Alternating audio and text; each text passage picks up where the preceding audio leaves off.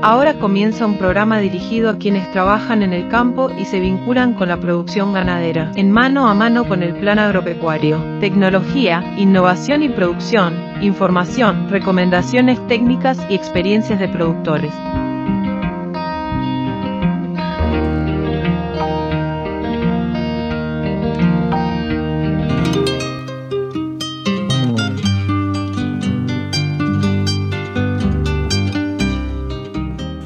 Amigas y amigos, bienvenidos y bienvenidas a una nueva misión de mano a mano con el plan agropecuario, llegando a todo el país a lo largo y ancho de la patria a través de Radio Carve, Radio del Oeste, Radio Tabaré, la hora del campo y actualidad agropecuaria. Les comentamos que vamos a tener un programa eh, interesante, por lo menos valorado así por nosotros.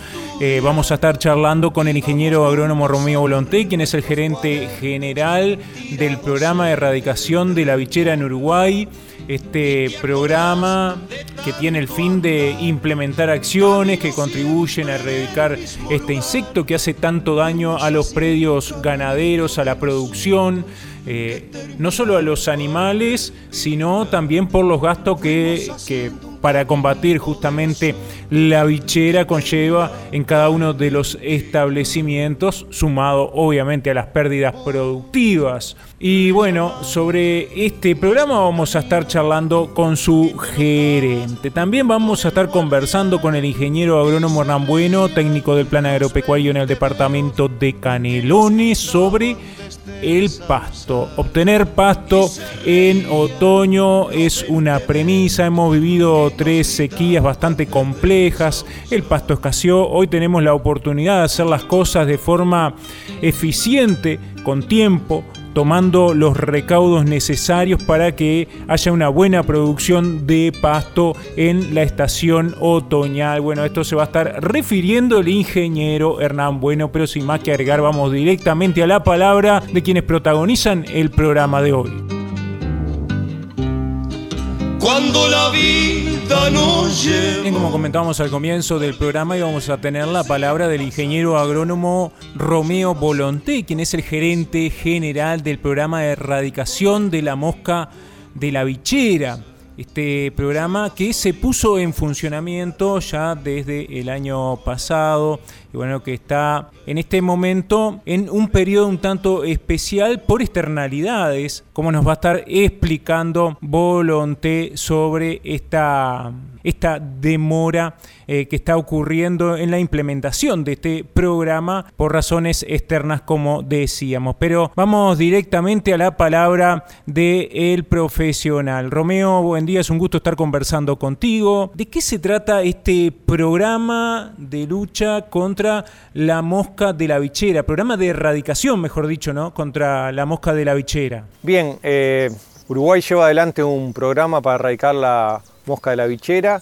Si se quiere, es un camino que Uruguay viene recorriendo desde hace muchos años. A veces uno es difícil ponerle cuándo comenzó esto, porque ya desde el año 90 por ahí, cuando bueno, este, Estados Unidos fue exitoso en su programa de erradicar la bichera de Estados Unidos, también de México, se estaba empezando a aplicar el programa en países de Centroamérica bueno, eh, en Uruguay, a través de los distintos ámbitos de cooperación, como es la Agencia Internacional de Energía Atómica, como es este, las organizaciones regionales eh, de FAO, el IICA, o sea, se empezó a plantear estos temas en la agenda como una enfermedad que está tan fronteriza y que se declaró como prioritaria para erradicar y atacarla en el continente, donde es exclusiva.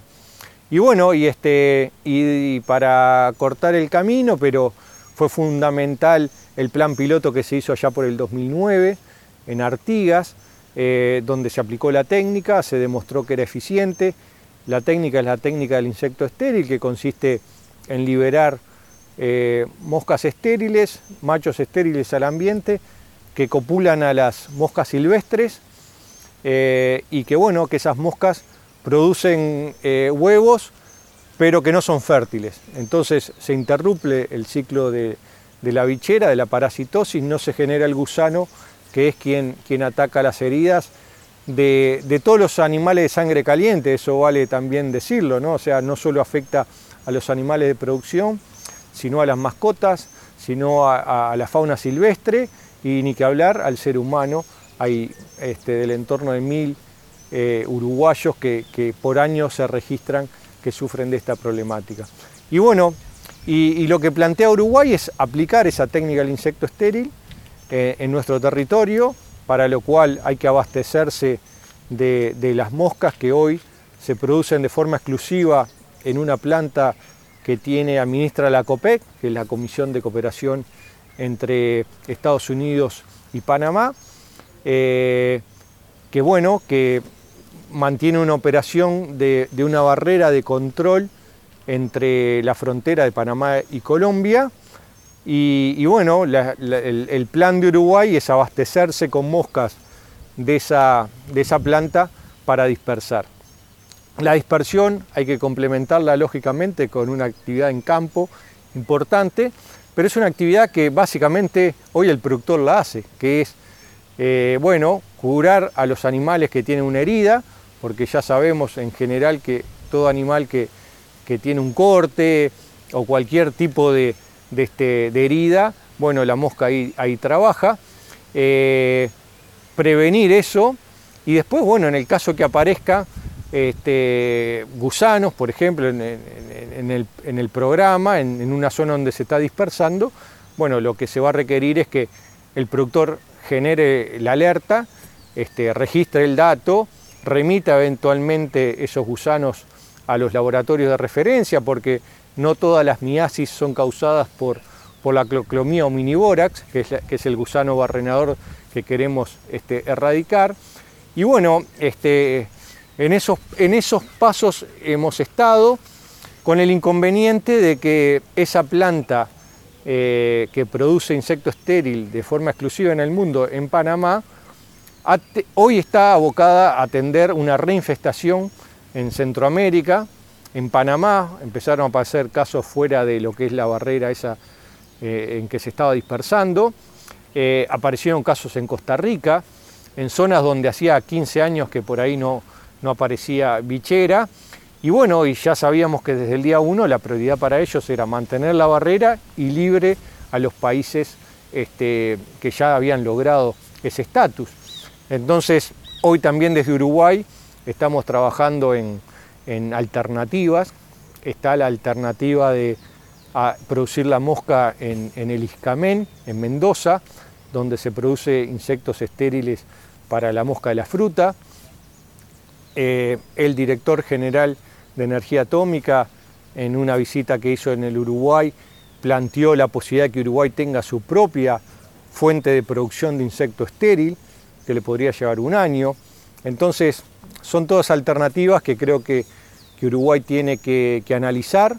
Este, lógicamente todos estamos muy ansiosos, este, con muchas ganas de que empiece esa dispersión y se empiece a ver los resultados de, de, la técnica y del programa, pero bueno, pero creo que tenemos que decidir cuáles son las mejores alternativas, qué es lo que más nos conviene y ponernos a trabajar en ese sentido.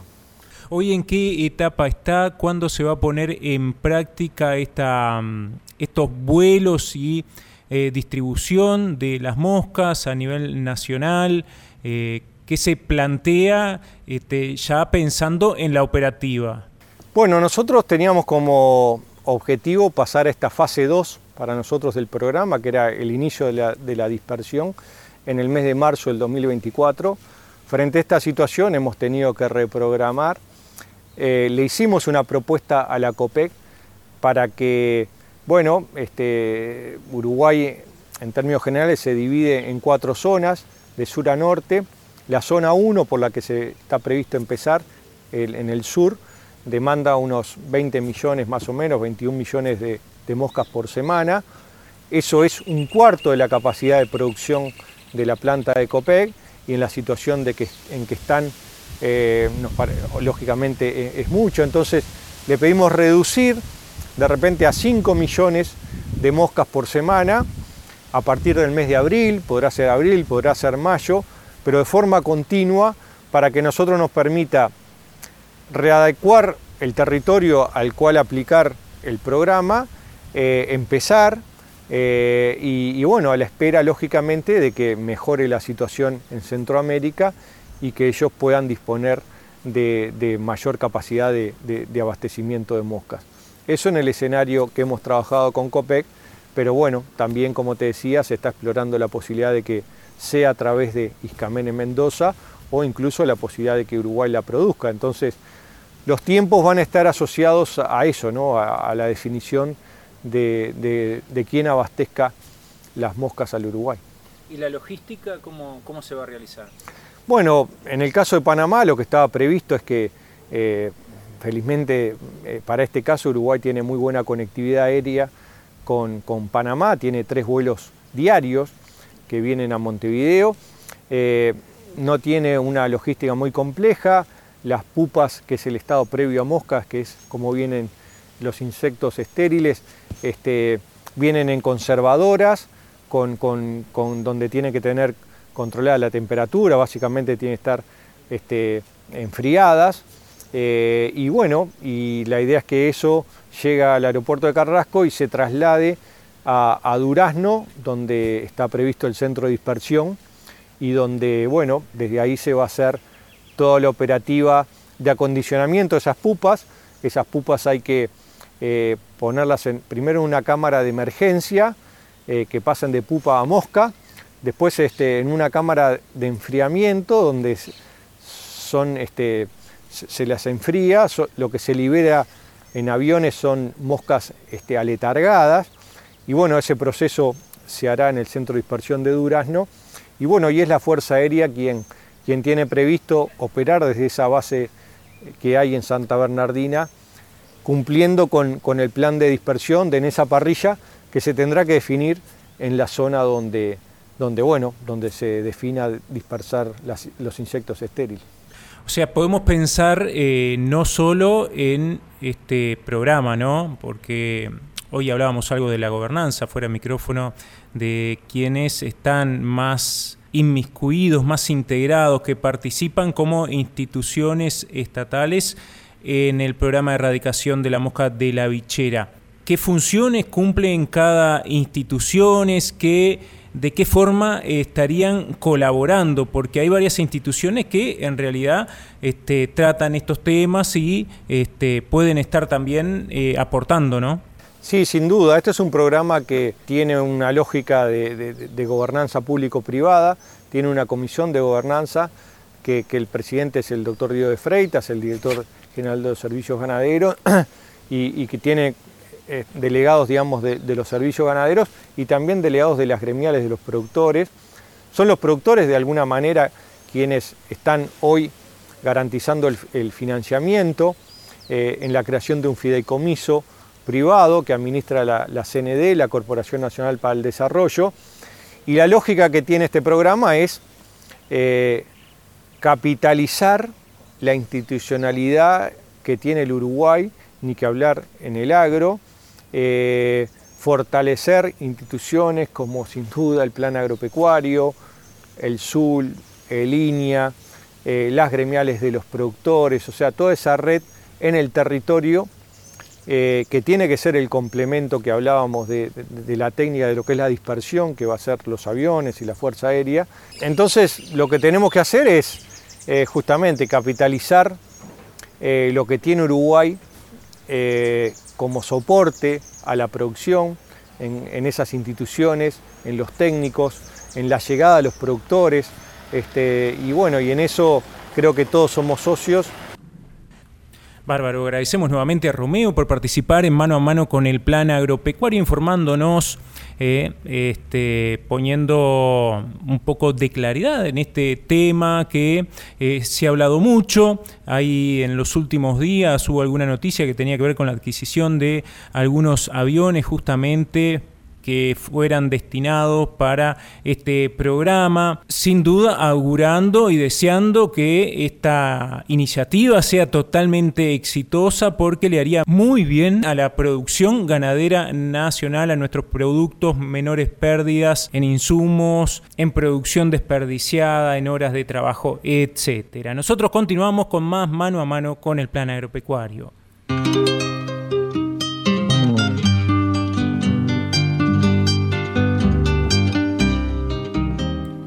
Comentamos que eh, se encuentra disponible en la página web del Plan Agropecuario la última revista, la edición número 50. Recordemos que esta revista comenzó a imprimirse en el año 73. Su primer director, al cual le pudimos hacer una entrevista, el ingeniero Arias, traía esta propuesta y dirigía esta propuesta que este, ha sido una referencia para la producción nacional, para la extensión nacional y esta última revista se editó en el mes de diciembre. Les comento que pueden acceder a ella a través de la página web institucional. Comparto algunos de los temas que allí pueden encontrar. Vamos a tener la palabra del presidente Carriquiri compartiendo lo que se está realizando por parte del plan agropecuario, enfocándose en el FPTA 381, arroz ganadería, co-ejecutado por la Asociación Rural, por la Asociación de Cultivadores de Arroz y el plan agropecuario. También el ingeniero Hernán Bueno nos habla de la Red Gaucho, este foro temático sobre ganadería eh, en el cual se pueden discutir y consultar sobre diferentes temas. CAF cumplió 40 años, eh, Cooperativas Agrarias Federadas, hay un artículo compartido en la revista. Segunda charla binacional de ganadería sobre campo natural. En el ayer estuvimos que se realizó en Santa Ana do Libramento. Del proyecto Trayectoria se hace un resumen, la trayectoria y la permanencia de las empresas ganaderas familiares. Ya en la sección ganadería tenemos diferentes artículos. El acondicionamiento de las vertientes para brevadero en ganadería de la mano del ingeniero Duarte. También recría ovina en el norte del país, un artículo escrito especialmente por el Secretariado Uruguayo de la Lana para la revista del Plan Agropecuario. También sobre suplementación, subproductos de la industrialización de granos utilizados en alimentación de vacunos, algunos granos que eh, se encuentran disponibles en determinadas zonas del país, que se están utilizando como suplementos y que es bueno conocer sus características. También, eh, bueno, nos habla del décimo segundo Congreso Internacional de Sistemas Silvopastoriles que se realizó en octubre. En la sección Bienestar y Salud Animal tenemos un artículo sobre tristeza parasitaria, un problema para la invernada de vacas y también un artículo sobre bienestar animal, podemos ser más eficientes en nuestro trabajo. El primero escrito por el doctor Carri Kiri y el segundo por el doctor Álvarez. En Recursos Naturales, un artículo muy bueno eh, sobre el trabajo práctico de un productor, sobre canutillo, de pajonales a pasturas de alta productividad. Hay algunos ejemplos que, de los cuales se está tomando nota, fundamentalmente al norte del país. Luego, afinando el manejo del pastoreo racional, índice de área foliar, este artículo eh, escrito por la ingeniera Bove, también la tradicional ficha de pasturas y el artículo de INASE, certificación de semillas, una herramienta clave para garantizar calidad. También en la revista se comparte un artículo coescrito con la Dirección General de Servicios Agrícolas sobre la normativa vigente en la comercialización de semilla forrajera preinoculada, algo que hay que tener en cuenta. También otro artículo sobre la estructura del campo natural y la eficiencia de la vaca de cría. En economía vamos a tener los resultados de las carpetas verdes, el contexto reciente y actual del negocio ganadero, también efectos del contexto y los resultados de las tradicionales carpetas verdes. Todo esto disponible en la revista del Plan Agropecuario de diciembre a la que pueden acceder a través de planagropecuario.org.org Uy, también ingresando a la página web del Plan Agropecuario pueden acceder al calendario de cursos a distancia. El primero de este año es el de cría vacuna que va a estar comenzando el 19 de febrero. Las preinscripciones estarán abiertas hasta el 5 de febrero. El de manejo de pasturas va a estar comenzando el 26 de febrero y las preinscripciones estarán abiertas hasta el 12 de febrero. Tendrá una duración de cuatro semanas y también uno, una de las vedettes de este calendario es el curso semipresencial de introducción al pastoreo racional que va a estar comenzando en abril, pero toda la información, como decíamos, se encuentra disponible en la web planagropecuario.org.uy. Nosotros continuamos con más mano a mano con el plan agropecuario. Agro en Punta, Expo and Business, del 31 de enero al 3 de febrero en el Centro de Convenciones de Punta del Este. Agro en Punta, toda la cadena productiva agroindustrial y agroexportadora en un solo lugar Patrocinan Uruguay y Grupo Vid. Auspician Volvo, Minerva Foods, Random, Toyota, INAC y Zambrano y compañía. Reserva tu stand en agroenpunta.com.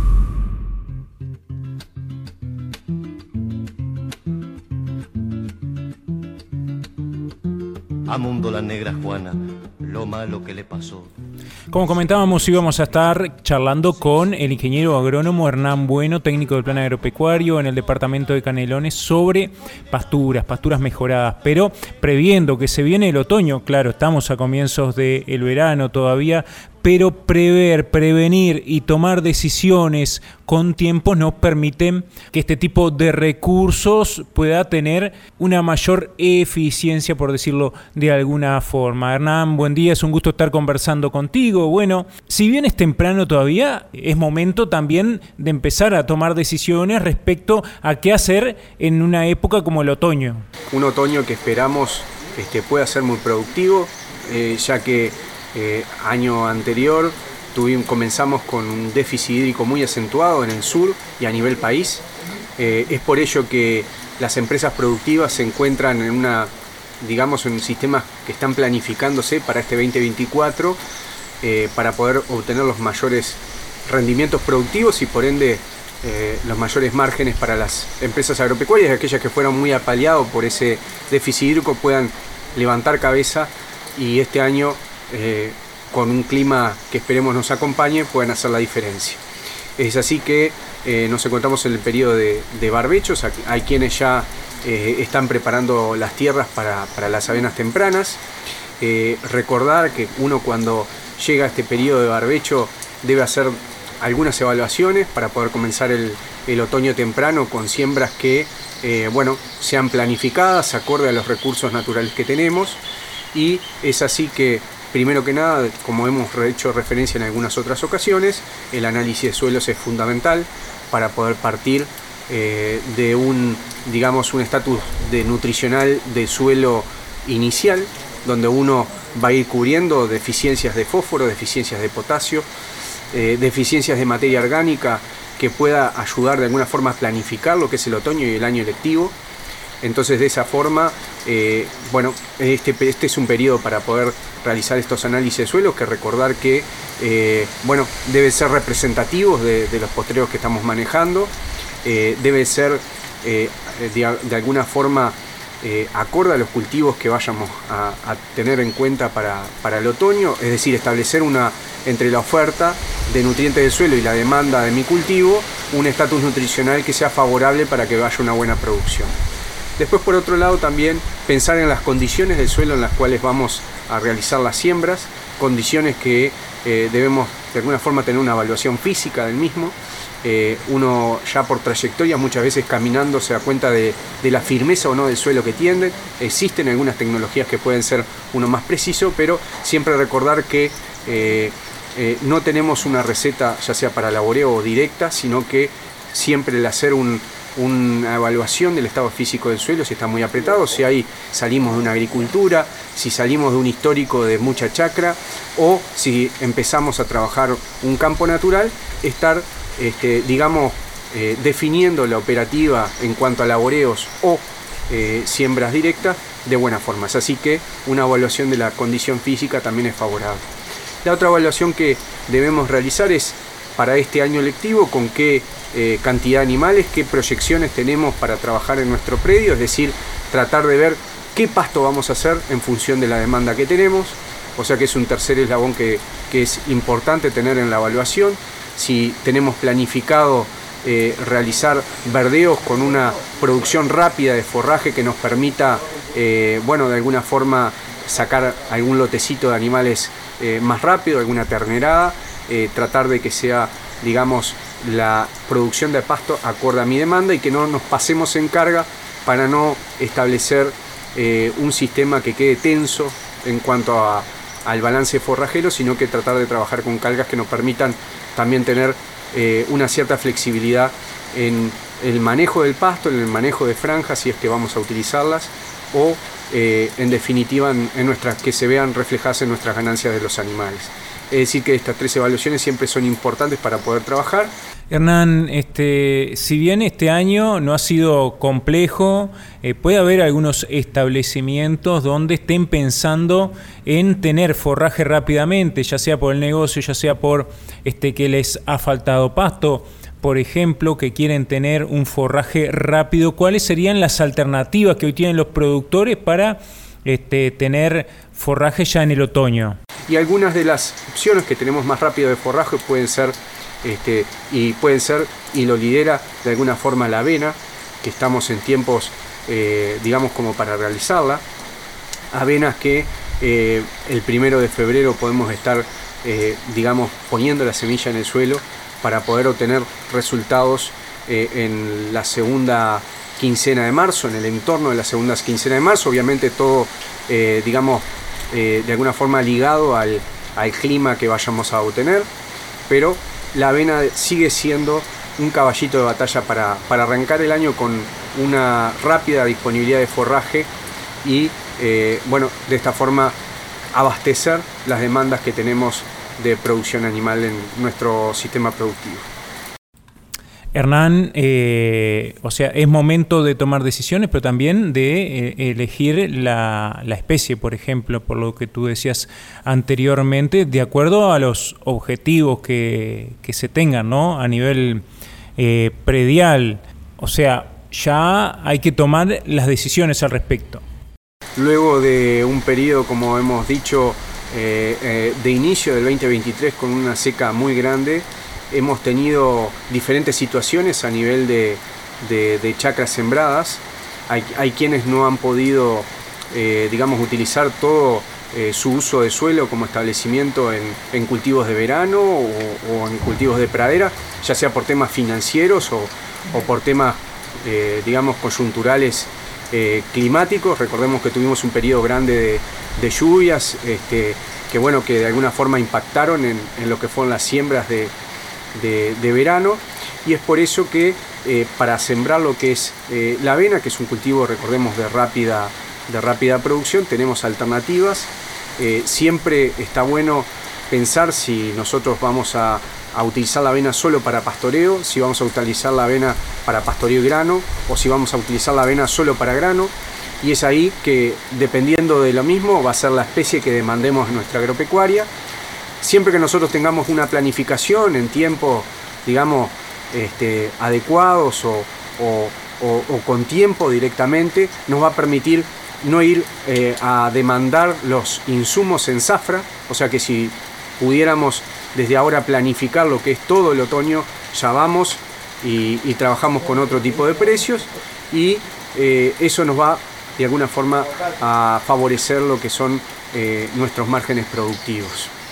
Agradecemos a Hernán por acompañarnos en mano a mano con el plan agropecuario. Bueno, previendo que se viene el otoño, si queremos tener eh, forraje en esa época, en esa estación, bueno, ¿qué hay que tener en cuenta al respecto?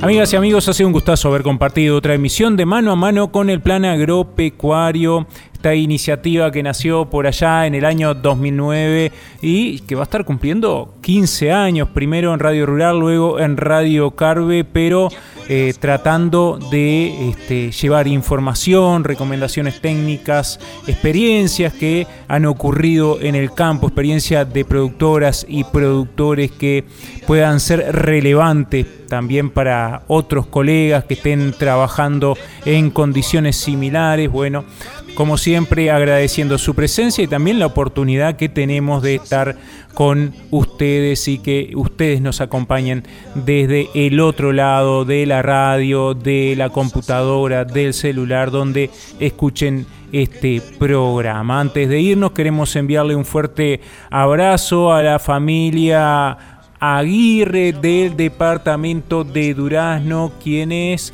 nos hacían llegar su saludo. También a la familia Arbiza del departamento de Artigas, ya que nos comentaba Juan que eh, escuchaban el programa radial a través de Tabaré. Nosotros nos reencontramos la próxima semana para seguir compartiendo mano a mano con el plan agropecuario con todas y todos ustedes. Hasta entonces. Nos encontramos la próxima semana para continuar compartiendo información y poniendo a disposición herramientas para mejorar la producción ganadera de nuestro país y de quienes producen. Plan agropecuario, en el campo y con nuestra gente.